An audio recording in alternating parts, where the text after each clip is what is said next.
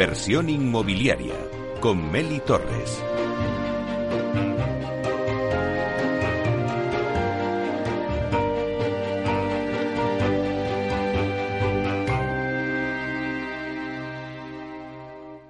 Alquiler Seguro, el alquiler rentable, nos trae el análisis del mercado.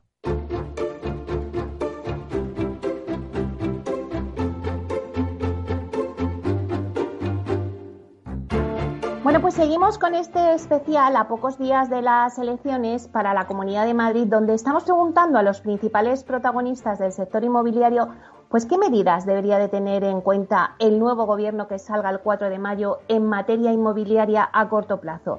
Y para ello vamos a hablar ahora y vamos a contar con la opinión de Antonio Carroza, que es consejero delegado de Alquiler Seguro, que nos va a hablar sobre el tema del alquiler. Buenos días, Antonio. Hola, muy buenos días, Meli. Bueno, pues eh, Antonio, estamos ya en la recta final para estas elecciones y nos preguntamos qué medidas crees tú que debería tener en cuenta el nuevo gobierno que salga en materia sobre todo de alquiler a corto plazo. Bueno, eh, desgraciadamente a corto plazo se pueden hacer pocas cosas, más, teniendo en cuenta además que, que, se trata de unas elecciones y un gobierno autonómico y la, las decisiones en materia de vivienda están derivadas y distribuidas entre los tres eh, estamentos del Estado, ¿no? municipios, comunidades y, Estado. No obstante, ya desde hace 15 años, desde Alquiler Seguro, venimos hablando que para fomentar el mercado del alquiler, básicamente necesitábamos seguridad jurídica para los propietarios particulares, y, esto básicamente eh, se está consiguiendo con ciertas incertidumbres, con ciertos vaivenes, pero bueno, más o menos hay un mercado maduro donde realmente el propietario puede lanzar su producto al mercado y tiene garantías, aunque sea a través de empresas como nosotros, de, cobrar su renta y de, mantener un inquilino solvente y fiable. Otra medida que nosotros siempre hemos mm, creído que era necesaria era la profesionalización de la oferta. Eh, eh, nos encontramos con un mercado, nos encontrábamos hace años con un mercado en el cual la oferta estaba en manos de particulares. En los últimos años está habiendo grandes transformaciones al respecto. El Build to Rent eh, o, el rent, o, el, sell to, el rent to, sell ha, ha, llegado para quedarse y cada día hay más proyectos, cada día hay más, más información al respecto y cada día más promotores inmobiliarios construyen viviendas de calidad para ofrecerlas al mercado del alquiler desde un punto de vista profesional. Y estoy convencido que en cuestión de, unos meses vamos a empezar a ver las primeras eh, ofertas serias y vamos a empezar a, contemplar cómo el mercado se transforma. Y la tercera pata que nosotros siempre hemos defendido y creíamos que es, que, es la Administración la que debe tomar medidas al, respecto es eh, lanzar una oferta de vivienda asequible. La vivienda asequible es fundamental para una sociedad como, como, la, eh, como la de España y sobre todo en Madrid. Es necesario colaboración público-privada para construcción y, puesta a, oferta de vivienda eh, asequible, que, no tiene que ser vivienda social, que puede ser una vivienda protegida mm, en ciertos ámbitos, pero que realmente esté explotada por, por, por intereses privados con la colaboración pública-privada. Y en ese aspecto creemos que es el principal eh, caballo de batalla que el nuevo gobierno que salga de las elecciones del 4 de mayo tiene que, tiene que atacar. Más allá de que nosotros dos no podemos eh, olvidarlo, por supuesto. Otra, has comentado, Antonio, eh, el plan Vive, ¿no? que es esa vivienda social que ya se ha puesto en marcha. Eh, ¿Qué proyectos están pendientes en el alquiler en la Comunidad de Madrid? Pues que, bueno, se deberían de agilizar o, o bien están parados y se debería retomar. Bueno, desde, el sector creo que estamos muy satisfechos con la apuesta o la subasta de los 7.000 viviendas que ha surgido con este plan Vive. Que insisto, no creo que sea vivienda social, sino más bien es vivienda asequible. Es una vivienda donde los precios estarán tasados, donde habrá una gestión privada y donde la administración lo que aporta es el suelo y evidentemente eh, la ayuda para poder promover esas viviendas. Eh, lo que sí es cierto es que 7.000 viviendas eh, no, deja de ser un poquito eh, la punta del iceberg. Es necesario que se, que se empleen, que la Administración se emplee en serio para sacar mucha más vivienda. Entre otras cosas, por lo que comento, que la construcción de vivienda y el sector es lento. Entonces, todos los proyectos que empecemos ahora, pues no veremos la luz, no, verán la luz hasta dentro de tres, cuatro años. Eh, por lo tanto, los políticos y, los gestores de la administración tienen que ponerse manos a la obra. El Plan Vive creo que es un proyecto que está muy afinado y vamos a ver cómo, cómo se desarrollan estas 7.000 viviendas y si vemos, vemos el nacimiento de otros proyectos como este. Porque qué cosas habría pendientes en el alquiler en la Comunidad de Madrid que a lo mejor, bueno, pues no se han sacado y que el nuevo gobierno le puede dar un impulso. El principal reto que tiene el, alquiler en, la Comunidad de Madrid es atraer inversores que quieran apostar a medio y largo plazo el sector. Eh, solo profesionalizaremos y conseguiremos mantener los precios eh, del alquiler si la oferta crece y la oferta de manos de particulares es muy limitada, es la que es, y no se puede estirar más. Con lo cual, lo que necesitamos es inversores que realmente estén dispuestos, en un, en un contexto de seguridad jurídica y en un contexto de rentabilidad, eh, invertir para poder sacar al mercado esta vivienda asequible o esta vivienda que esté, eh, desde luego, eh, que se adapte al bolsillo de las familias. Desgraciadamente estamos viviendo una pandemia internacional que no podemos olvidarnos y la crisis económica derivada de esta pandemia aún no sabemos cuáles van a ser las consecuencias, pero, pero creo que todos más o menos eh, proyectamos que, va a suponer un descenso del empleo y por lo tanto de los ingresos familiares y los alquileres tendrán que adaptarse a estas nuevas circunstancias. Eh, si bien es cierto que venimos de unos años en el que el alquiler iba creciendo paulatinamente, en los últimos meses y en los últimos en el último año hemos visto cómo, el precio se ha adaptado a los ingresos familiares no siempre hemos defendido desde alquiler seguro que la oferta y la demanda marcan la renta pero el límite está en los ingresos familiares. Y en ese contexto eh, solo el inversor privado solo solo el apoyo institucional a este inversor privado puede fomentar una oferta de calidad Y también, Antonio, eh, muchas veces hemos hablado contigo, pues, las medidas que podrían incentivar, ¿no? Eh, pues que se opte por el alquiler, que haya más incentivos pues, a nivel por parte de la administración, ¿no? Bueno, eh, fiscalmente eh, las comunidades autónomas tienen cierta autonomía para que a los particulares se les pueda se les pueda se les pueda incentivar sacar vivienda al mercado. en el tramo autonómico de la creación de la renta, pues todavía queda margen. Se puede incentivar a que inquilinos, familias que, deciden acceder a la vivienda a través del alquiler, eh, puedan tener ayudas vía declaración de la renta, que son las mejores ayudas, porque estas ayudas indirectas son realmente las que hacen que emerja el eh, la economía sumergida y las que hacen que, se mm, fomente la economía en, general. Eh, bueno, y hemos visto estas últimas semanas cómo se, intenta sacar al mercado vivienda vacía a través de subidas de impuestos, como puede ser el IBI. Nosotros aplaudimos cualquier medida que, en definitiva, lo que haga es fomentar el mercado y dar una estabilidad de oferta, puesto que la demanda sigue creciendo y, va a seguir creciendo, desgraciadamente o afortunadamente, depende del punto de vista que lo veamos. ¿no? Las, entidades financieras se están retirando del mercado hipotecario, las familias tienen que seguir viviendo y tienen que acceder a la vivienda y el alquiler, ya hace años que lo venimos defendiendo, ha llegado a España para quedarse y concretamente en Madrid cada día tenemos más cuota y cada día sigue creciendo. Bueno, ya para terminar, Antonio, ¿crees que el alquiler va a seguir siendo protagonista en Madrid durante los próximos meses? Indudablemente durante los próximos años. La gente joven está apostando masivamente por el alquiler. Por muchas razones. Primero, por la restricción del, crédito, que es, totalmente evidente. En segundo lugar, porque las, las nuevas generaciones vienen con una mentalidad de movilidad geográfica que nosotros no estábamos acostumbrados y darse a 30 años pues genera ciertos ciertos eh, conceptos. Y después por la propia idiosincrasia de Madrid. Madrid es una ciudad muy muy muy dinámica, donde cada día entran nuevas nuevas personas para vivir y salen nuevas personas para, para trabajar. Y en ese sentido eh, tenemos que darnos cuenta que el alquiler ha llegado para quedarse y que en los próximos años seguiremos hablando del alquiler, bien por los proyectos de Bilturren, bien por los proyectos de colaboración pública-privada en cuanto a lo que es la vivienda asequible, o bien porque hay muchísimas familias que durante años han invertido o han ahorrado, mejor dicho, en viviendas que hoy las lanzan al mercado del alquiler. Bueno, pues muchísimas gracias, Antonio Carroza, consejero delegado de Alquiler Seguro, por darnos eh, tu opinión y estar en este especial. Un placer. Un placer, como siempre, Meli, y, gracias a vosotros por dedicar unos minutos al alquiler.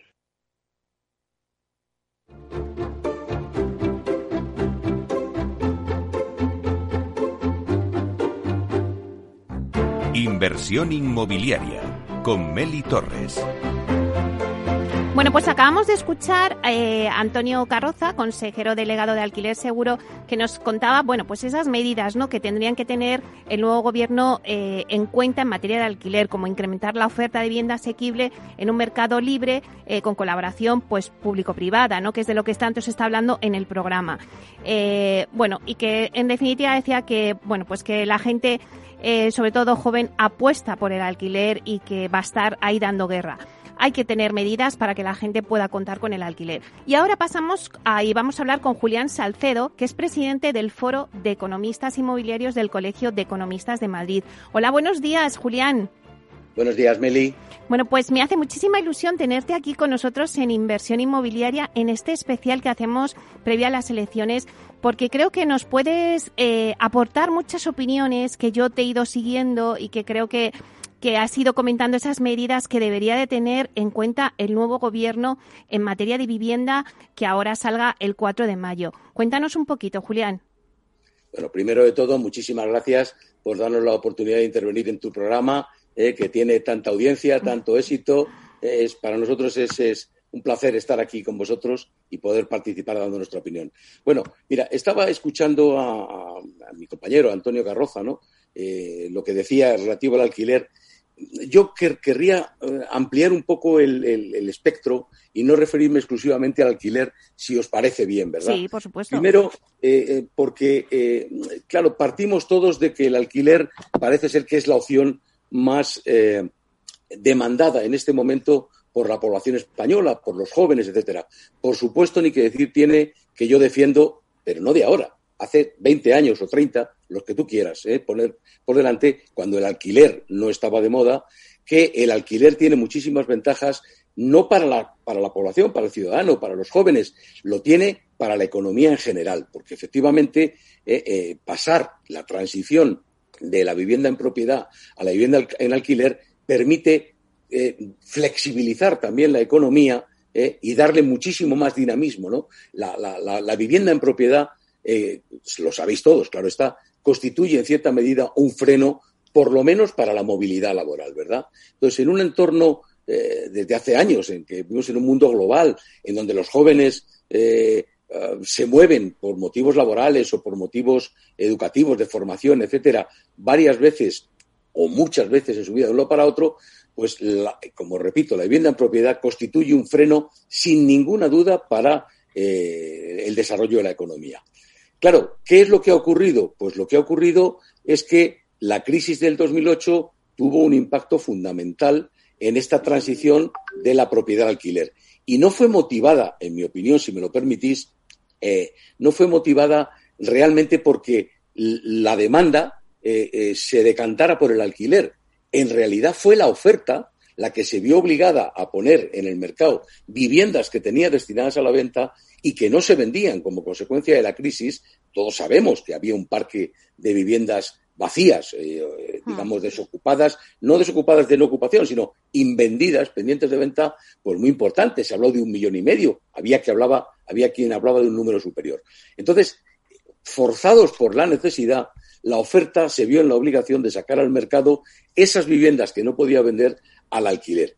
Con lo cual, la contracción, eh, eh, la gente no podía acceder por la crisis a, comprar vivienda en propiedad, pues forzó a que se decantara hacia el alquiler.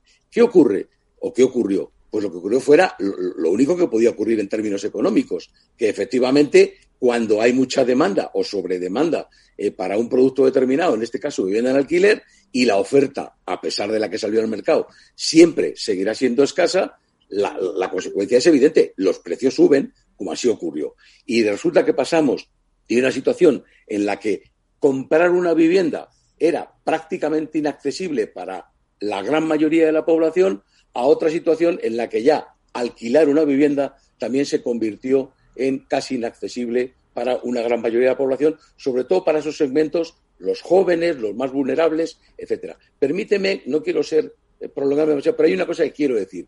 Eh, claro, eh, es fundamental saber si la población española realmente quiere alquilar o quiere comprar. Yo estoy, tengo aquí en la mano el último informe del indicador de mercado de la vivienda que ha presentado el Banco de España. Me parece uno de los informes que además elabora con periodicidad trimestral eh, eh, más significativos y que aborda un montón de puntos relacionados con el mercado de la vivienda, desde la compraventa hasta el alquiler, eh, la financiación, etcétera. Repito, es de hace una semana. Está fechado el día 22 de abril, justamente una semana, y se ha publicado hace cuatro o cinco días. Bueno, pues con esto que decimos, los españoles, la riqueza, lo que se llama la riqueza nacional, eh, eh, dividida en dos segmentos, que es el segmento inmobiliario y el segmento eh, financiero, pues es que resulta que más de tres cuartas partes de la riqueza inmobiliaria, en concreto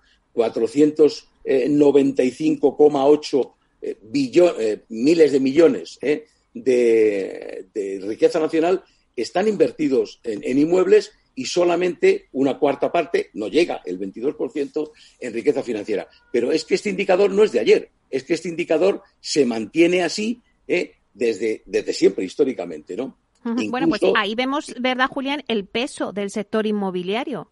Sin duda. Está clarísimo. El peso del sector inmobiliario es cinco veces el PIB español, exactamente el 495,8% en términos del Banco de España sobre el PIB español, cinco veces el PIB, mientras que la parte financiera, la riqueza financiera, es solamente un 141%, 1,5 veces no llega. Esto demuestra que efectivamente los españoles seguimos pensando en la vivienda en propiedad. Ah. Pero es que además es que no podemos hacer una transición, no digo que no sea conveniente, pero no podemos pensar en hacer una transición inmediata de la propiedad al alquiler, porque no es posible, lo acaba de decir Antonio. ¿eh? Eh, mm, primero, eh, si estamos viendo que la mayor parte del ahorro, la riqueza de los españoles está materializado en inmuebles, de alguna manera todos sabemos, vamos, de alguna manera, todos sabemos que los fondos de pensiones que en otros países como Alemania, Francia, Suecia, etcétera, están materializados en eh, fondos de pensiones, en renta que van a percibir al final de su vida laboral, aquí lo tenemos materializado en inmuebles. Claro, con un problema grave, ¿no? Los inmuebles son eh, eh, ilíquidos por definición, no se pueden convertir en dinero rápido, son, sufren oscilaciones, estamos ahora viviendo un mercado, un momento económico bajista, en donde el precio de los inmuebles ya sabemos que cayó hasta un 50% en la crisis del 2008 y, se ha recuperado, pero no ha llegado a alcanzar el valor anterior. Por tanto, ojo, mucho cuidado con las medidas que se adoptan, eh, porque efectivamente pueden afectar directísimamente a la riqueza de todos los españoles, eh, teniendo en cuenta que estamos sufriendo y vamos a sufrir todavía durante varios años una crisis muy dura. Perdóname por la extensión. No, no, no, no. Eh, con lo que has dicho, Julián, entonces, no solamente tiene que haber incentivos y medidas para, para el alquiler y que para que los jóvenes puedan hacer esas viviendas, jóvenes o, gente que necesita una vivienda asequible, sino también incentivos para la compra, puesto que al final España es un país de propietarios y con los datos que nos has dado está clarísimo, ¿no? Habría que tener incentivos para esa compra, facilidades, ¿no? Eh, bueno, pues en, como por ejemplo se me viene a la cabeza ahora mismo eh, el Santander, ¿no? Que acaba de lanzar esa, esas hipotecas al 95%, o sea, incentivos también para la compra, ¿no? Que es la riqueza ahora mismo que tenemos mayoritariamente en nuestro país. Mira, verás, eh, lo que no se puede hacer, en mi opinión, como conozco muy bien el sector, pero soy economista, es un problema estructural, que es el problema de la vivienda en España y que hmm. además es histórico, se arrastra desde hace 30 eh, o 40 años, desde, desde, finales de los años 80, eh, no se puede pretender encontrar soluciones con medidas coyunturales o soluciones coyunturales y a corto plazo. Esto requiere eh, un análisis serio. Yo hace mucho tiempo, muchos años, que vengo defendiendo, primero, que sería necesario eso que llamo un pacto nacional por la vivienda. Hmm. Segundo, elaborar un libro blanco, un white paper, como lo queramos llamar, sobre la vivienda y empezar a analizar cómo poder hacer ese traspaso que yo creo necesario para acercarnos a nuestros países, a otros países de nuestro entorno, para hacer esa transición de eh, eh, la propiedad al alquiler, hacerla de una forma progresiva y de una forma ordenada sin que se produzcan dos cosas. Primero, un daño colateral importante a los propietarios. Segundo, un daño significativo a los que están en busca de vivienda, ya sea en propiedad o en alquiler. Y tercero, sin provocar distorsiones al mercado. Te quiero comentar acerca de lo que tú dices de los incentivos. Incentivos sí, pero también hay que pensarlos muy mucho, ¿Por qué? Porque muchas veces los incentivos son perversos, sobre todo cuando hablamos en términos económicos, claro. Cuando hablamos en, temas de subvenciones, desgrabaciones, bonificaciones fiscales, por ejemplo, mm. deducciones en el IRPF. Ya las tuvimos, las tuvimos eh, en los años 90 eh, y finales de los 90 se había una declaración, si no recuerdo mal, del 15% por adquisición de vivienda habitual y hasta un 10% en viviendas secundarias. ¿eh? Bueno, eso al final, ¿qué ocurre? Pues todos sabemos, los economistas al menos, sabemos que esas bonificaciones se terminan trasladando al precio, no se terminan, es decir, eh, realmente no, no permiten o no, no, no, no, aseguran la disminución del precio, sino que lo que hacen es que tarde o temprano se incorporan de alguna manera al margen del promotor, o al menos se reparte entre el margen del promotor y el beneficio que obtiene el consumidor, el comprador, lo que fuera. Insisto, una transición, pero no quiero, sé que nos quedan dos minutos según me han dicho, ¿verdad? Eh, no quiero despedirme eh, sin lanzar algún mensaje y que no parezca que lo que he dicho es negativo, es todo lo contrario. Lo que estoy es alentando a encontrar no una solución, sino múltiples soluciones. El problema de la vivienda no es uno, el problema de la vivienda es múltiple. No es lo mismo en propiedad que en alquiler, no es lo mismo vivienda social o asequible, como hablaba ahora Antonio eh, Carroza, eh, de la vivienda libre. Y hay que afrontarlo con estrategias y con políticas diferenciadas.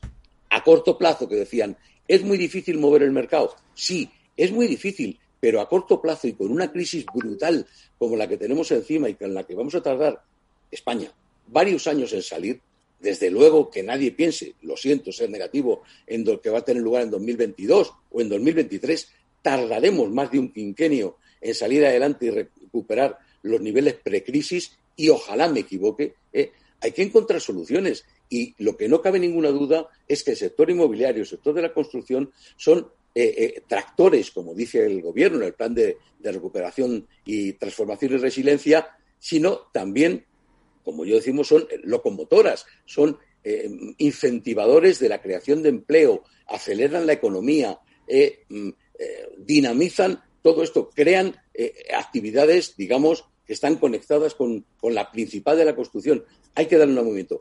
¿Qué se puede hacer a corto plazo? Meli, hay muchos, muchos edificios, por ejemplo, de, la, administración, pero también privados, como por ejemplo los hoteles, que en este momento están cerrados o, con una capacidad muy baja. ¿eh? Pero no solamente estos edificios administrativos, oficinas, si sabemos que el teletrabajo ha llegado para quedarse y ahora mismo los niveles de ocupación eh, es verdad que están soportados por contratos que existían a largo plazo, pero tarde o temprano decaerán.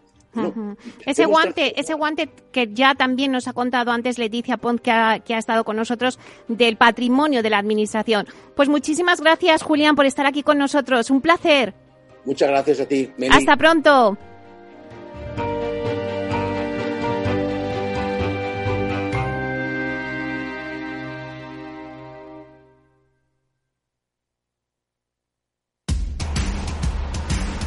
No pierdas detalle de todo lo que afecta a tus inversiones y a tu bolsillo. Toda la información en Mercado Abierto con Rocío Arbiza, de 4 a 7 de la tarde en Capital Radio.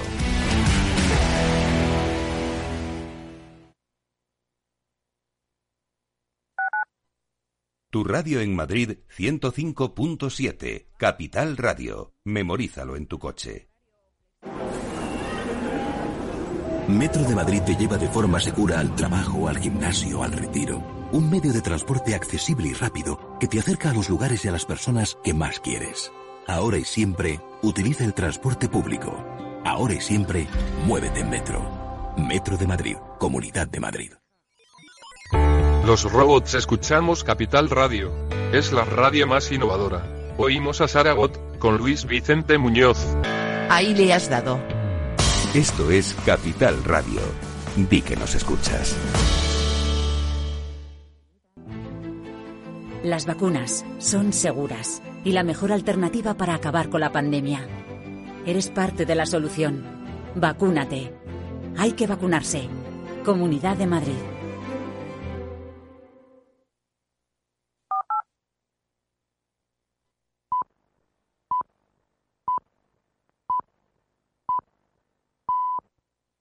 Capital Radio, la genuina radio económica.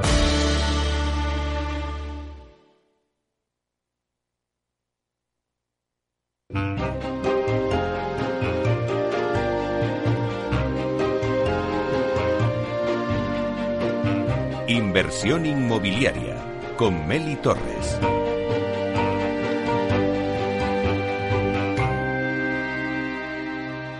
Bueno, pues seguimos con nuestro especial. Hemos hablado mucho sobre el alquiler y ahora vamos a hablar con Pedro Soria, director comercial de TINSA, que nos gustaría que nos dé su opinión, porque yo creo que quién mejor que él eh, para ver las medidas que el gobierno nuevo el 4 de mayo tiene que tomar en materia de vivienda. Buenos días, Pedro. Hola, buenos días, Meli. Qué alegría verte. Bueno, sí, la verdad es que me hace muchísima ilusión porque hoy lo estamos haciendo el programa por Zoom y me hace mucha ilusión veros y que enseguida estemos aquí con todos en la mesa y podamos debatir tranquilamente. Pero bueno, en este especial que hemos hecho previo a las elecciones, sí que me gustaría que, nos pudieras dar unas pinceladas de las medidas que el nuevo gobierno que, entre eh, el 4 de mayo pues se ponga las pilas y qué es lo primero que tiene que hacer en materia de vivienda. Bueno, yo si te parece, primero voy a, decirte otra cosa, porque eh, realmente estás hablando de, medidas, las medidas son para solucionar problemas y lo primero que tenemos es un problema que es de carácter puramente coyuntural, que ha afectado mucho al sector a pesar de ser eh, exógeno al, sector y yo creo que lo primero se tiene que solucionar. Eh, realmente hablamos mucho de toda la incertidumbre que provoca dentro del sector la situación que tenemos actualmente respecto a esa crisis sanitaria. Entonces, yo creo que lo primero, a pesar de que no sea directamente sector inmobiliario, creo que afecta es eh, resolver esa crisis sanitaria, todo lo que es la parte del plan de vacunación me parece fundamental, y luego todo lo que es la parte de resolver y poner un plan eh, eh, en, la parte económica, ¿no? o sea, medidas que impulsen esa recuperación económica, me parece fundamental porque al final el sector inmobiliario, los fundamentales, pues no dejan de estar absolutamente ligados a lo que es la economía y el, empleo. ¿no? Por tanto, a corto plazo, hablando de un problema coyuntural, eso sería lo primero y es donde mm, deben centrar todos los esfuerzos. En materia realmente de inmobiliario, eh, los problemas que, hay eh, de alguna forma son ya de tipo estructural. ¿no? Yo te hablaría de cuatro en principio, pero luego si quieres lo vamos desgranando. ¿no? Eh, y por tanto serían medidas para impulsar lo que tanto se ha hablado del acceso a la vivienda y en lo que es la parte de generación de oferta, tanto en compra como en alquiler. Son evidentemente dos sistemas que se retroalimentan y por lo tanto no hay que dejar ni a uno ni a otro. Son dos segmentos que hay que impulsar esa oferta la parte del urbanismo fundamental, en lo que es la flexibilidad del urbanismo, todo lo que es la parte de esos cambios de uso, etcétera, y la agilización de la tramitación urbanística, ¿no? También parece fundamental. Eh, una parte también muy importante, que además esto está recogida a nivel del Plan Nacional de, Vivienda, que es la rehabilitación y regeneración urbana, creo que es fundamental dentro de ese concepto de sostenibilidad. Y también, y fíjate que yo repasando notas, me acordaba de que hace un año cuando hablamos te, contaba un poco lo mismo, ¿no? ese concepto de sostenibilidad y de estabilidad. ¿no?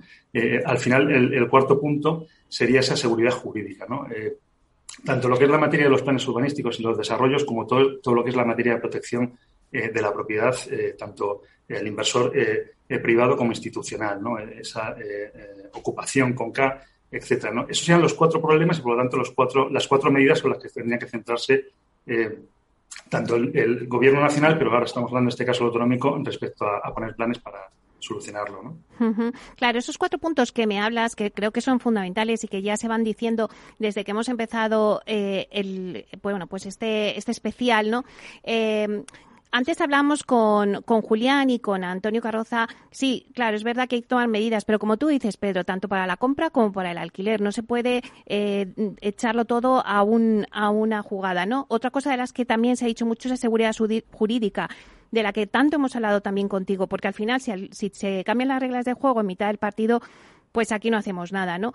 Eh, también esa, toda esa agilización de la tramitación urbanística del que tanto hablamos, que, siempre, bueno, parece que el otro día eh, Mariano Fuentes en el debate pues ya habló de que lo, lo, importante es que haya una nueva ley del suelo. Pero bueno, a falta de esa nueva ley del suelo que lleva su tiempo y que al final pues, eh, bueno, pues no se puede llegar a buen puerto al final entre unos y otros, pues cambiar y ya eh, modificar el plan general de ordenación urbana, que es tan importante, ¿no?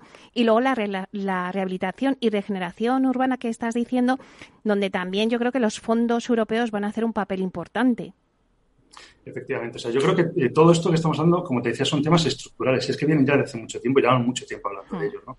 Con lo cual yo creo que el principal reto que, que tendríamos por delante es dar ese salto, o sea, pasar de eh, contarlo y de hablarlo a realmente ejecutarlo y hacerlo, ¿no? O sea, yo creo que eso es, fundamental. Se están haciendo muchas cosas, Melissa. yo creo que hay muchos proyectos que, que realmente eh, se han empezado a, poner en marcha y que evidentemente, bueno, pues ahora las elecciones de alguna forma han generado ese eh, paréntesis. pero que habrá que, retomarlos y, potenciarlos. ¿no? Y, hablo en los dos aspectos, como bien decías tú, tanto en compra como en alquiler. En la parte de compra, eh, pues hay una parte que es eh, eh, lo que es la vivienda, vamos a decirlo, de carácter privado, impulsar todo lo que es la parte de esos desarrollos en Madrid fundamentales para proveer de oferta de vivienda en, en, compra, todos los desarrollos del sureste, esa operación de Madrid Nuevo Norte, pues eso hay que seguir haciéndolo. Pero no nos tenemos que olvidar que también hay una parte importante que es generar nuevo suelo finalista, ¿no? O sea, no volvamos otra vez a caer en el error eh, de la anterior crisis, ¿no? De que se dejó de financiar el suelo, por supuesto, se dejó de desarrollar el suelo y son trámites absolutamente largos en cuanto al desarrollo porque nuestro urbanismo realmente tiene un exceso de normativa y la transformación es muy lenta, ¿no? Por lo tanto, hay que empezar a poner el foco ya en que hay que eh, prever esa transformación de suelo, esa generación de suelo de cara al futuro. Y insisto, en lo que te decía, el urbanismo es fundamental el, flexibilizarlo y el agilizarlo, ¿no? Eh, eh, para poner viviendas en, compra.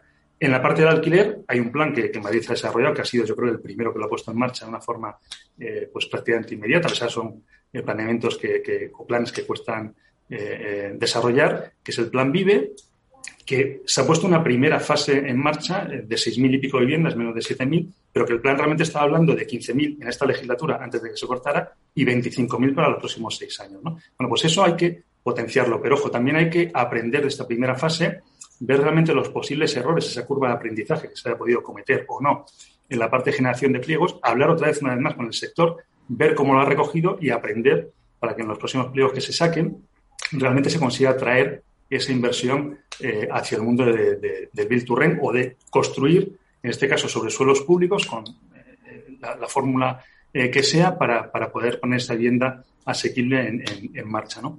Faltaría luego generar un parque público real de vivienda social, porque estamos hablando de vivienda asequible, pero falta ese rango de vivienda para las familias más vulnerables y ahí habrá que ver fórmulas como las que, por ejemplo, se han puesto en marcha en alguna operación en Zaragoza del concepto de permuta, ¿no? O sea, coger realmente, eh, establecer cuál es ese valor del suelo, transformarlo realmente en el valor del producto que se va a acabar y esas viviendas pasarán directamente a la administración para que las gestione y las pueda dedicar realmente a lo que es una vivienda social para esas familias más vulnerables, ¿no? Hay un montón de, fórmulas, pero, insisto, compra y alquiler. Y luego hay que seguir con planes que ya la propia Comunidad de Madrid ha puesto en marcha, como es el plan de primera vivienda. Estáis hablando, os he, he oído antes comentar eh, el tema de, de Banco Santander, efectivamente que es eh, una medida que ha puesto en marcha, ha salido ahora, pero es que ya la Comunidad de Madrid puso en marcha un plan que era el de primera vivienda con un aval del 20%, hay que potenciarlo. Hoy ha salido también una noticia de que la Comunidad de Murcia eh, lo va a poner en marcha de forma similar y ayer conocimos también que el Gobierno de Italia está un poco en esta, en esta línea de los avales. Y luego también ayudas al, alquiler directamente con el plan alquila que puso en marcha la comunidad, pues potenciarlo también. ¿no? Claro, eh, al final esa colaboración público-privada de la que todo el mundo estáis hablando y yo creo que han empezado eh, a, darse los primeros pasos. O sea, se tiene que avanzar en esa colaboración público-privada. Se ha empezado con el plan Vive, pero tiene que seguir, tiene que continuar. Por supuesto, y además no perder el, eh, realmente la, semántica del propio concepto, ¿no? Colaboración público-privada. O sea, no imposición, siempre lo he dicho muchas veces, de lo público a lo privado, ¿no? Por eso creo que es fundamental aprovechar este, estas curvas de aprendizaje, eh, aunque sean planes relativamente cortos, para ver realmente en qué se ha podido fallar en el caso de que cuando eh, acabe lo que es la parte de esta primera fase de, del plan VIVE se puedan sacar conclusiones respecto a si hay que modificar algo o no. Porque al final, insisto, si tú pones un plan muy bonito en marcha, pero no se atrae la inversión privada, pues entonces no funciona esa, esa colaboración. ¿no? Y luego es muy importante la parte de, rehabilitación y regeneración urbana, Meli. tenemos un parque eh, de viviendas muy, muy obsoleto.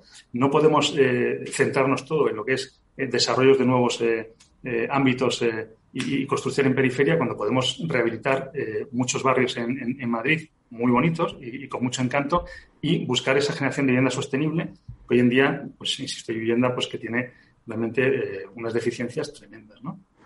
Claro, que muchas veces lo hemos hablado, Pedro. O sea, el parque que tenemos de vivienda en España está totalmente obsoleto. Ahí tenemos una labor súper importante que hacer con toda la rehabilitación, toda la regeneración urbana que hay, que a lo mejor podemos tener una oportunidad, como estáis diciendo muchos de vosotros, con los fondos europeos, ¿no? Seguro. O sea, yo creo que una parte muy importante de esos fondos que van a venir tienen que ir destinados a esto. ¿no? Es, eh, el concepto de la rehabilitación a nivel eh, privado es muy complicado, eh, muy complicado.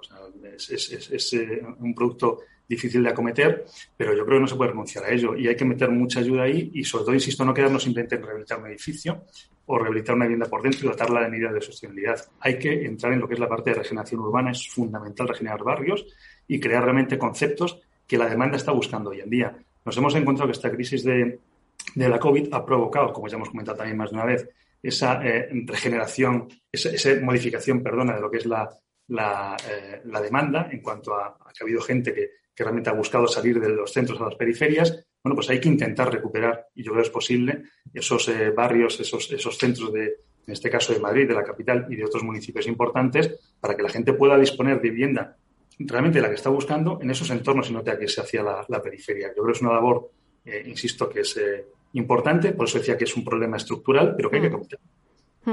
También, Pedro, eh, otra palabra que está saliendo mucho es la digitalización.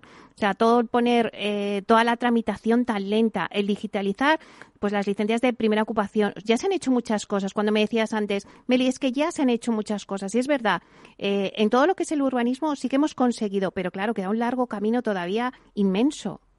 Muchísimo, Meli. yo creo que aquí es donde menos se ha, avanzado, en esta parte de aplicar la tecnología a la administración. ¿no? O sea, a mí me parece realmente increíble que hoy en día estemos todavía tramitando eh, licencias y tal prácticamente con bolígrafo y folio, ¿no? O sea, poniendo sellos eh, a mano. No es así, o sea, se han hecho cosas, yo tampoco quiero ser injusto, pero creo que, que en, en, el mundo de la empresa privada eh, la tecnología es, es, una cosa que ya es imposible prescindir de ella. O sea, de hecho, todas las empresas hemos tenido que hacer unos avances brutales y meter mucha inversión en tecnología si queríamos realmente no perder el, el tren y a la administración le falta esa transformación digital. ¿no? Yo creo que todos los procesos administrativos hay que dotarlos realmente de mucha más agilidad y la tecnología, eh, evidentemente, claro que ayuda. Entonces, yo creo que esto es una tarea eh, fundamental también. Claro que el otro, en el debate de, del otro jueves, eh, tuvimos con nosotros a José María de la Comunidad de Madrid y a Mariano Fuentes, y Mariano decía, bueno, lo importante y lo que tendría que haber es una nueva ley del suelo, ¿no? Que eso es algo eh, necesario, imprescindible que tenemos que, que, cambiar ya. Lo que pasa que, bueno, pues, pues esto es muy lento y en una legislatura al final no da tiempo y, bueno, pues siempre pasa lo mismo que lo vamos encadenando, ¿no? Entonces, al final Mariano decía, y nos lo anunció en primicia, decía, bueno, pues nosotros lo que vamos a hacer es en enero modificar la, el plan general de ordenación urbana, porque Madrid no puede estar parado a esperas de cuando surge o cuando ya se empieza a ver la ley del, nueva del suelo. Claro, es que es fundamental también pues que tenemos un plan eh, general de ordenación urbana del 1997. Es que, sí. o sea, lo dice sí, sí. todo, ¿no? O sea, es que, claro que hay que tiene que haber, que haber modificaciones, ¿no?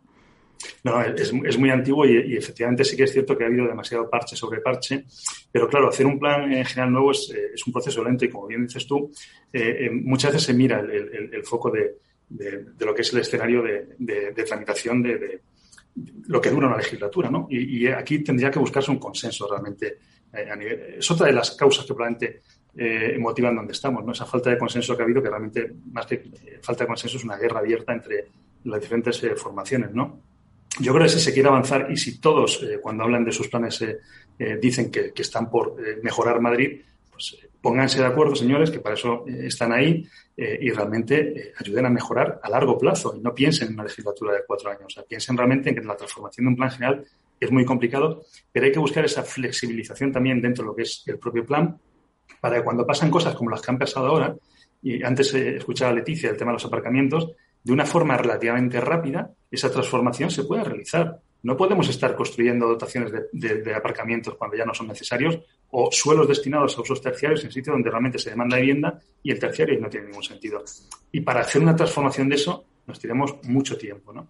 Bueno, pues hay que transformarlo, pero ya te digo que esos procesos son muy largos. La verdad es que, bueno, pues son todas medidas que, como tú decías, eh, esto lleva ya desde hace tiempo diciéndose, no, no vamos a, a descubrir nada, ¿no? Pero bueno, pues son importantes eh, recalcarlas, decirlas, eh, sobre todo ahora para que el nuevo gobierno, si, si llega a él y nos escucha, pues bueno, pues sepa un poco eh, las peticiones que tiene el sector inmobiliario y los campos en donde es que hay que actuar, ¿no? Que a veces pues nunca está de más decirlo. Así que muchísimas gracias, Pedro, por tenerte aquí con nosotros en este especial y ha sido todo un placer. Pues para mí también un verdadero placer, Mary. Pues nada, hasta siempre. Gracias, Pedro.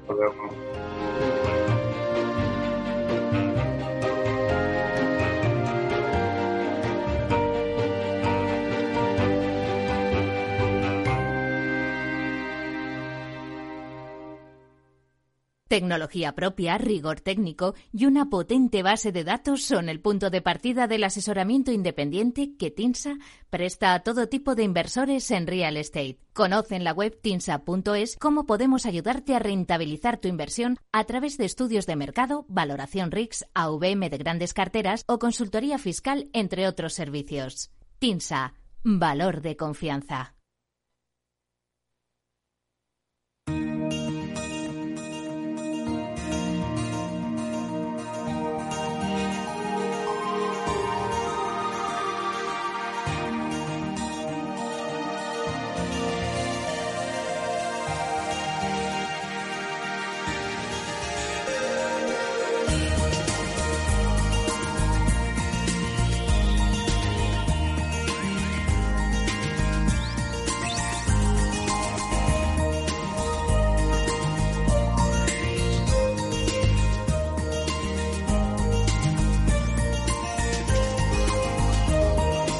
Bueno, pues ahora seguimos con, con, este especial que estábamos viendo las medidas. Acabamos de tener a Pedro Soria, director comercial de TINSA, que nos hablaba un poco de, bueno, pues todos los trámites que hay que hacer en el urbanismo y todas las cosas en las que eh, se tienen que poner un poco las pilas el nuevo gobierno que, salga el 4 de mayo. Pero ahora nos vamos a ir un poco para hablar de la financiación, porque también es otro eh, punto importante eh, en, dentro del sector inmobiliario. Y lo vamos a hacer con Íñigo Torroba, que es director de Real Estate en Urbanitae. Buenos días, Íñigo. Hola, Meli, buenos días. Encantado de estar aquí. Bueno, pues un placer tenerte con nosotros. Eh, bueno, me, gustaría que tú nos dieras también la parte de, financiación, puesto que Urbanitae, eh, bueno, pues se dedica al crowdfunding y que a veces esa financiación alternativa eh, ha supuesto en estos momentos con la crisis y con la pandemia, pues un momento muy importante para, eh, en el momento en el que a veces los bancos cierran el grifo, bueno, pues tener esa otra financiación alternativa para poder seguir adelante con los proyectos. Y muchos de los proyectos, pues me consta, porque siempre Diego, Diego Bestar, eh, vuestro consejero delegado de Urbanita, me cuenta que al final se han hecho muchísimos proyectos inmobiliarios gracias a conseguir esa financiación alternativa pues a través del crowdfunding. Cuéntanos un poquito ¿Cuál es tu opinión de las medidas que tendría que tomar eh, el gobierno que salga el 4 de mayo en este tema? Bueno, pues eh, yo, creo que lo, primero que, deberían hacer es un poco eh, enfocar la recuperación, como tú bien has dicho, pues con, todo esto de la crisis sanitaria y el COVID, ha habido un corte claro de la financiación bancaria tradicional y en ese sentido eh, pues una de las principales medidas yo creo que es la colaboración que pueda existir entre, entre el sector público y el sector privado. O sea, la colaboración del gobierno con la empresa privada debería ser mucho más cercana. Al final, eh, quien sufre y quien tiene los conocimientos necesarios de, de, este, de esta falta de financiación o, de estos, eh, digamos, momentos puntuales de crisis del mercado, es, el sector privado, por lo que mm, yo creo que una de las tareas pendientes y necesarias es escuchar al sector privado, sentarse con ellos, ver cuáles son sus necesidades, ver qué está pasando eh, eh, o por qué está, está, está habiendo una falta de financiación, qué riesgos se ven, eh, pues, pues un poco alinearse en, ese sentido. Yo creo que esto es, es, lo primero que debería hacer el, nuevo gobierno. Claro, es importante. Esa, hemos hablado mucho de esa colaboración público-privada, pues al final también, eh, bueno, pues hay que poner eh, medidas también, incentivos, ¿no? Para que al final, pues se puedan desarrollar todos los proyectos que a veces se quedan un poco parados, ¿no? Sí, por supuesto. Y una de las mm, cosas que más estamos viendo desde Urbanitae es que al final eh, el gran promotor, el promotor que al final eh, tiene acceso a esa financiación bancaria a pesar de, los momentos de crisis que estamos viendo, es, un promotor que para el banco, eh, digamos que no es eh, simplemente un promotor que va a hacer un proyecto puntual, por grande que sea, y que les vamos a financiar, sino que, más bien lo ven como un cliente corporativo. Es decir, oye, yo voy a entrar a financiar a este promotor porque, porque corporativamente es un cliente del banco, no por, no por eh, la actividad que esté haciendo en ese momento o por el proyecto que nos esté presentando.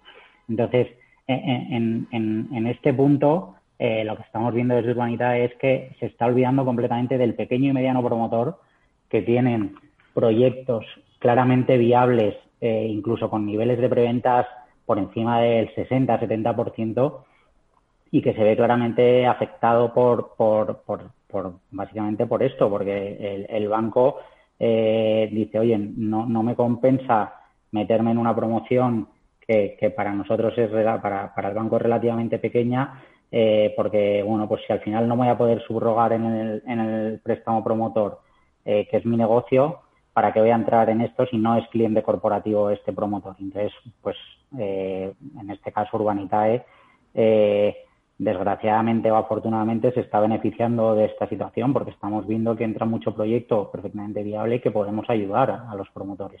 Claro. Y además, Íñigo, otra de las cosas que está saliendo eh, en este especial que estamos haciendo, otra de las ideas es, bueno, el tema, la palabra digitalización. Y, bueno, pues que os voy a decir vosotros que sois una plataforma digital que habéis surgido y que, bueno, pues sois 100% online. Em, la digitalización al final es muy importante en el sector inmobiliario puesto que en eh, todo el tema de tramitación de licencias, todo el tema de agilización de todos estos trámites de urbanismo que son tan lentos eh, en España. Creo que vosotros ahí también podéis decir muchas cosas. Hombre, por supuesto. O sea, una de las principales lacras del sector eh, es la tardanza en, temas burocráticos por parte de, de, pues eso, de los ayuntamientos y de las instituciones a la hora de, conceder licencias, de, pues todo el papeleo que se tiene que generar previo a poder iniciar un proyecto. Eso, en algunos puntos, eh, machaca las rentabilidades y machaca el que tú puedas estar rotando eh, tu capital y tu dinero y generando riqueza, que al final es, es, de, lo que se trata. yo creo y tengo una opinión eh, y creo que mm, pues en los últimos años eh, 10, 15, 20 años que hemos vivido una revolución digital, eh, el sector inmobiliario se está quedando o se ha quedado históricamente un poco atrás en ese sentido y todavía tenemos mucho trabajo que hacer eh, a la hora de pues, digitalizar. Cada vez están surgiendo más startups y más empresas tecnológicas relacionadas con, el sector inmobiliario y que poco a poco vamos impulsando ese cambio y yo creo que la tendencia clara es que las instituciones eh, lo acaben haciendo y que no sea eh, o sea, es que ahora mismo eh, los procedimientos de obtención de licencias y, de requerimientos con las instituciones son exactamente iguales que hace 20 años. Entonces, eso, no puede ser. Si queremos avanzar, tenemos que, pensar muy bien en digitalizar y está claro que eso eh, pues los futuros gobiernos lo tendrán que tener muy, muy en cuenta. Claro, y es que eh, muchas veces en muchos debates aquí en, inversión inmobiliaria eh, hablamos de esa digitalización, pero es que al final no se, o sea, el, el sector inmobiliario yo creo que, como estás diciendo, no está tan digital como se está diciendo. O sea, se está subiendo a ese carro.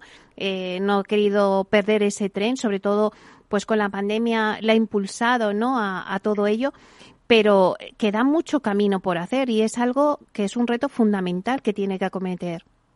Estoy completamente de acuerdo contigo, Meli. Y, y, más eh, dentro del sector inmobiliario, que es muy amplio, en el sector de promoción residencial, eh, yo creo que esto todavía se acrecenta más, porque es verdad que, bueno, pues hay otros sectores dentro del inmobiliario que sí que están apostando por la digitalización y sí que está habiendo cambios, pero en el sector de, promoción residencial, que es lo que más cerca tenemos desde Urbanitae y, como sabéis, en lo que estamos muy especializados, eh, vemos que todavía hay mucho, mucho trabajo por hacer. Bueno, a vosotros os está yendo fenomenal, Íñigo, porque en, pocos ya no es que te iba a decir horas, pero vamos, es que a veces eh, en pocos minutos tenéis tenéis cubierto, ¿no? Cada proyecto que lanzáis. Sí, completamente. La verdad es que eh, en ese sentido estamos muy muy contentos porque además eh, seguimos pensando, hombre, cada vez menos, pero que seguimos siendo unos grandes desconocidos para, para, para los promotores o para el mundo promotor español. Y, yo me doy cuenta que, cada vez que hablo con un promotor nuevo, cada vez que les presento el proyecto, cada vez que les cuento cómo podemos colaborar, se les abre los ojos y, y, dicen, joder, si es que lo que yo desde fuera o lo que desde fuera ellos veían como, oye, pues cómo me voy a meter con un tema de pues muchos pequeños inversores eh, o un tema digital que no estoy convencido, que no estoy acostumbrado tal, al final eh, el, modelo de negocio es tan claro y tan sencillo para el promotor que les encanta y, nos estamos abriendo mucho negocio eh, en, ese sentido porque porque, bueno, pues porque la realidad es que funcionamos muy bien y, somos, y somos muy cómodos. Y bueno, no, antes de que te vayas eh, y te despidamos, hoy, hoy lanzáis otro, hoy 29, o hacéis un proyecto en San Sebastián de los Reyes. Sí, o sea, bueno, concretamente eh, lanzamos dos, nos hemos, nos hemos tirado eh, de la moto y vamos a, lanzar dos a la vez, que es la primera vez que lo hacemos desde Urbanitae. Se abren a las cuatro, es, un proyecto en San Sebastián de los Reyes de, de bueno, que, entramos mediante una deuda y luego el otro proyecto es una promoción en, Jerez, que, ahí entramos en, el equity y nada, estamos muy, muy ilusionados porque además eh, eh, vemos que tenemos muchísima demanda inversora y que, y que a los inversores y a, los usuarios de Urbanita les están gustando mucho. O sea que, que muy ilusionados, la verdad. Bueno, pues muchísimas gracias, Íñigo Torroa, director de Real Estate de Urbanitae, por estar aquí en este especial y también por darnos esa visión ¿no? Eh, en cuanto a la financiación y, bueno, pues que el nuevo gobierno que también surja el 4 de mayo en la Comunidad de Madrid también tenga todas estas cosas en cuenta. Así que muchísimas gracias por estar aquí. Ojalá, muchas gracias, Meli, gracias a vosotros. bueno, un placer. Hasta pronto, Íñigo. Hasta pronto. Chao.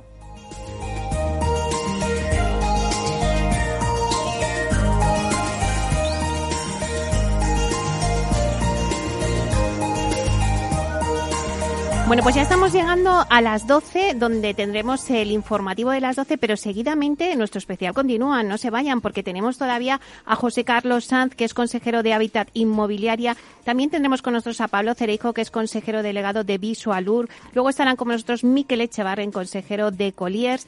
Y por último, Juan Antonio Gómez Pintado, consejero delegado de Vía Agora. Todo esto después del informativo de las 12.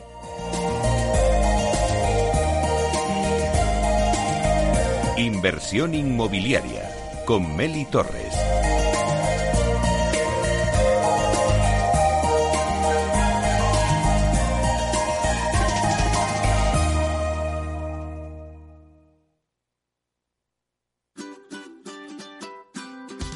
Mesa y Descanso es el programa donde Mar Romero te acerca cada fin de semana los mejores productos, te invita a disfrutar de los buenos vinos de cada denominación de origen y a conocer restaurantes y lugares de ocio con un encanto especial.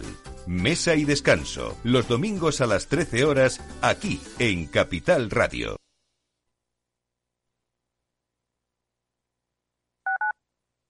Escuchas Capital Radio, Madrid 105.7 la radio de los líderes.